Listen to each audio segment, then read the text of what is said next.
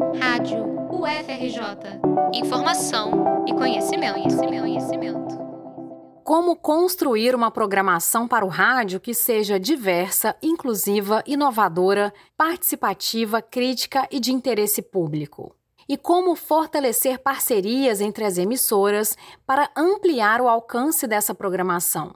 Estas foram algumas das perguntas que guiaram o primeiro encontro de ouvintes e parceiros da Rádio MEC, realizado nos dias 26 e 27 de setembro, na Casa da Ciência. O evento fez parte das comemorações do centenário da Rádio MEC e foi organizado pela empresa Brasil de Comunicação, Contou com a presença de Antônia Pellegrino, diretora de conteúdo e programação da EBC, trabalhadores pioneiros da MEC, artistas e representantes das emissoras que compõem a Rede Nacional de Comunicação Pública no Distrito Federal e em estados como Rio de Janeiro, Espírito Santo, Bahia, Paraíba, Pernambuco, Ceará, Amazonas, Mato Grosso e Rio Grande do Sul. O objetivo do encontro foi aproximar produtores e radiodifusores para pensar caminhos de fortalecimento mútuo entre as emissoras públicas. Para o gerente executivo de rádio da EBC, Tiago Regoto, o momento político e social brasileiro tem sido favorável a mais um passo. Hoje você tem um entendimento favorável que converge com o que tem de cultura, educação, a cidadania, que leva, de novo, para um momento de protagonismo, tudo que a gente acredita de comunicação pública. Então você tem hoje é, como dar mais um passinho nessa escada, o que for possível, para que o projeto esteja mais consolidado. E aí você tenha novas gerações entendendo e a gente vá cada vez mais alcançando esse lugar, que é difícil, ele é um, é um ideal que a gente tem né, países que já estão mais, mais próximos dele, né, países que já estão plenamente. E o Brasil ele tem um rádio não comercial há muitos anos, mas sempre muito à margem. E hoje a gente consegue ver que existe uma clareza mais das pessoas, da população no geral, não só a gente que está dentro desse universo, entendendo que você precisa, você pode fazer outro tipo de rádio. Ganharam destaque nos debates temas como a construção de redes, a convergência midiática e tecnológica e a relevância do rádio no contexto educativo brasileiro. Também foi apresentado o que não pode faltar em uma emissora pública: diálogo com as crianças, literatura, cidadania, divulgação científica, dramaturgia e música de qualidade. Historicamente, no Brasil, as emissoras públicas educativas e culturais são sinônimo de resistência. Enfrentam problemas estruturais e da ordem do financiamento.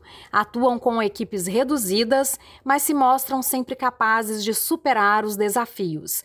Vem do rádio público, muitas vezes, o contraponto ao que se repete nas emissoras comerciais. É o que defende Tiago Regoto. Basicamente, hoje o que a gente chama disso, né, desse, desse nome, comunicação pública, a gente resumiu já de alguns anos para cá, é de uma emissora que está é, preocupada com a população, preocupada em, em levar cultura, educação, ciência, tecnologia.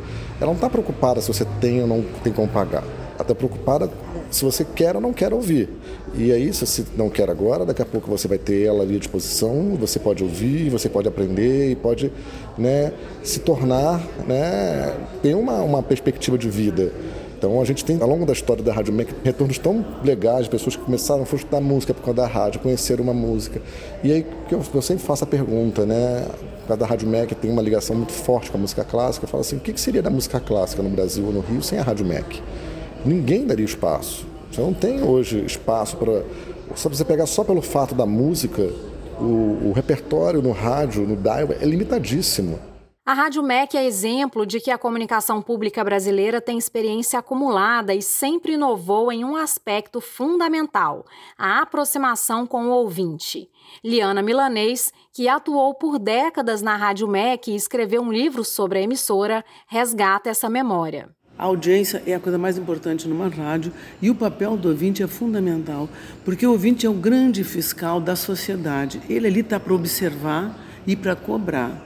Uma emissora pública, ela está a serviço do ouvinte. Então, na realidade, nós somos empregados quando trabalhamos. Nós somos, estamos ali a serviço, porque aquela rádio é uma rádio pública sustentada pela sociedade, pelas, pelos né, os contribuintes. Então, primeira coisa, esse, esse ouvinte ele tem todo o direito de interferir e exigir qualidade. E eu acho que a rádio mostrou isso. Ela criou o Amigo Ouvinte, a revista que tinha, criou a sua Armec, sempre foi muito dedicada a respeitar essa audiência.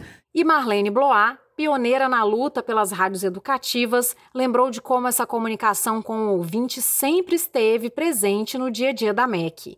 Ela conduziu por 12 anos o programa Educação em Debate, que foi responsável por produzir uma série de entrevistas com Paulo Freire, um conteúdo bastante conhecido e replicado até hoje. O ouvinte, eles sugeriam ah, eu queria que você falasse. É, é verdade que quem lê história em quadrinho não vai ser um bom leitor?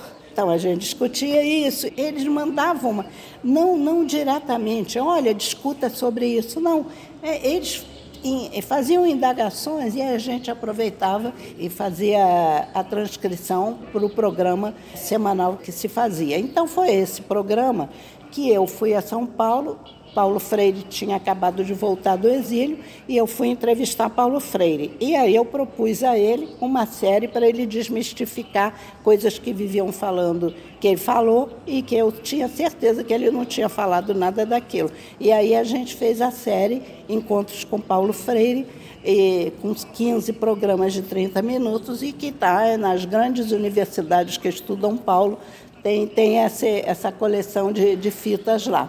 Participaram das mesas de debate na terça-feira o diretor do Núcleo de Rádio e TV do Fórum de Ciência e Cultura da UFRJ, Marcelo Kishinevski, o pesquisador da Universidade de São Paulo, Daniel Gâmbaro, o presidente da Associação Brasileira de Rádios Comunitárias, Jeremias dos Santos, o presidente da empresa mineira de comunicação, Gustavo Mendicino, o diretor artístico da Rádio UFSCar, Diego Doimo, e a jornalista da Rádio MEC, Adriana Ribeiro. Na quarta-feira, conversaram sobre produção de conteúdo e interesse público a produtora da Rádio Maritaca, Mariana Pisa, a professora da UFMG, Fábia Lima, e a jornalista da EBC, Cate Navarro. A divulgação da música e o jornalismo cultural também entraram na pauta, com o diretor do Instituto de Radiodifusão Educativa da Bahia, Flávio Gonçalves, o diretor da FM Cultura de Porto Alegre, Kleber Grabowska, o gerente da Rádio Nacional, Carlos Sena, o professor da Federal de Pernambuco, Marco Antônio Mondaine, e a jornalista da EBC, Josiane Freitas.